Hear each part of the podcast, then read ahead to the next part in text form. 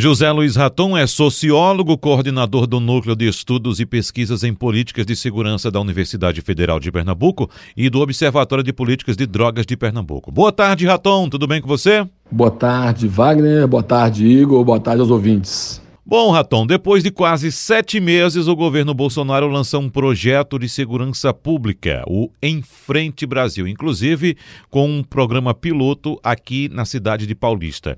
Como podemos avaliar essa iniciativa, hein, Raton?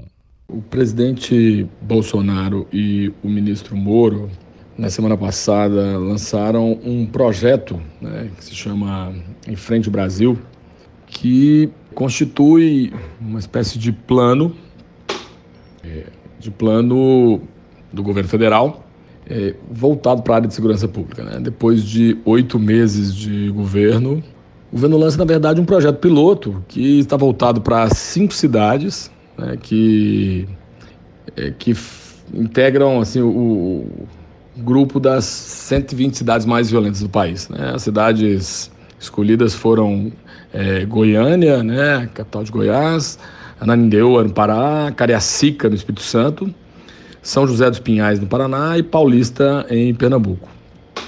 É, esse projeto, ele, ele constitui-se pelo envio né, de agentes da Força Nacional de Segurança para esses municípios, que, pelo que está planejado, vão atuar é, em cooperação com as polícias militares e com as guardas municipais.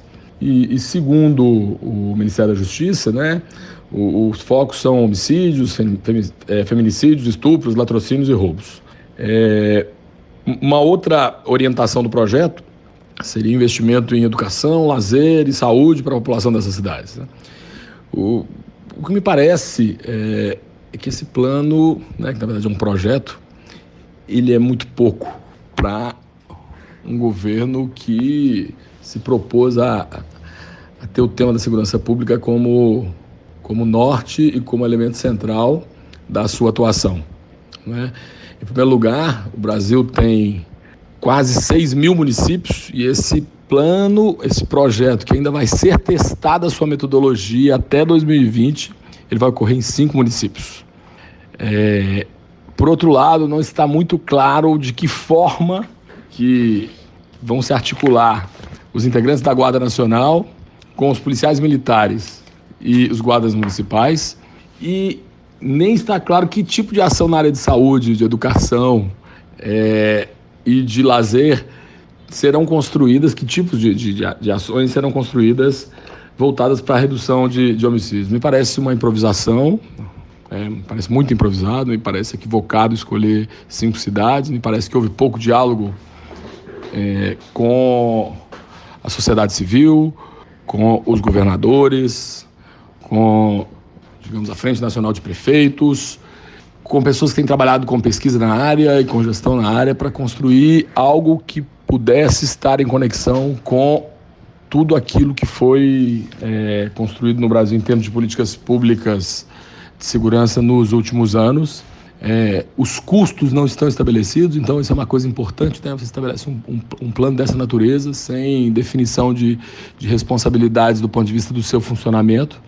E, e além disso, me parece absolutamente é, improvável que o envio de 100 integrantes da Força Nacional para cada uma dessas cidades possa efetivamente funcionar como elemento dissuasório da criminalidade e da violência nesses espaços, nesses territórios.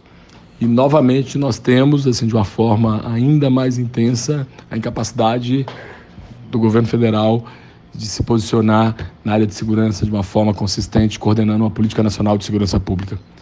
É, é, é lamentável isso e junte-se a isso é, o fato de que é, esse governo tem apresentado projetos de lei que buscam flexibilizar o porte de arma, que pode ter um impacto no aumento da criminalidade, né? Então, a flexibilização do Estatuto do Desarmamento, né, que, significa, que significou uma estratégia muito importante no passado de redução de homicídios, está é, tá sendo desmontada por esse governo, e, por outro lado, há projetos no sentido de é, criar uma, um, um tipo é, de estratégia voltada, chamada de excludente de licitude, que é, funciona na prática como uma licença para as polícias atuarem de forma violenta quando as próprias polícias, quando os governos estaduais, o governo federal deveriam estar preocupados em criar condições para que os policiais atuassem de forma consistente, respeitando direitos e ao mesmo tempo protegendo suas vidas,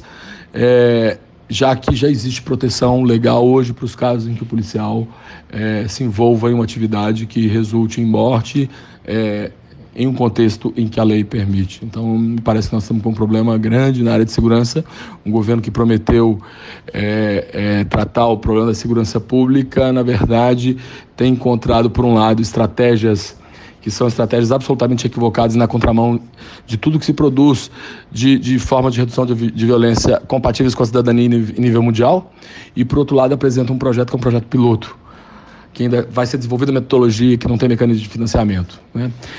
É, me parece que também, por outro lado, que isso vem logo depois do ocorrido no Rio de Janeiro, na semana passada, né, o sequestro do, do, do, ônibus pelo rapaz que foi morto pela, pela polícia. É, me parece que é uma tentativa do governo de responder uma demanda da opinião pública. Né? suspeito que é, esse improviso, essa timidez, essa incapacidade de lidar com a questão é, teve uma resposta, é, teve uma, uma, uma, forma de se manifestar do ponto de vista público através de um plano que me parece absolutamente incapaz de lidar com, com essa questão. Uma questão tão importante como a questão de segurança pública. José Luiz Raton, muito boa tarde para você e até a semana que vem. Até a próxima semana, Wagner. Até a próxima semana, Igor. Um abraço.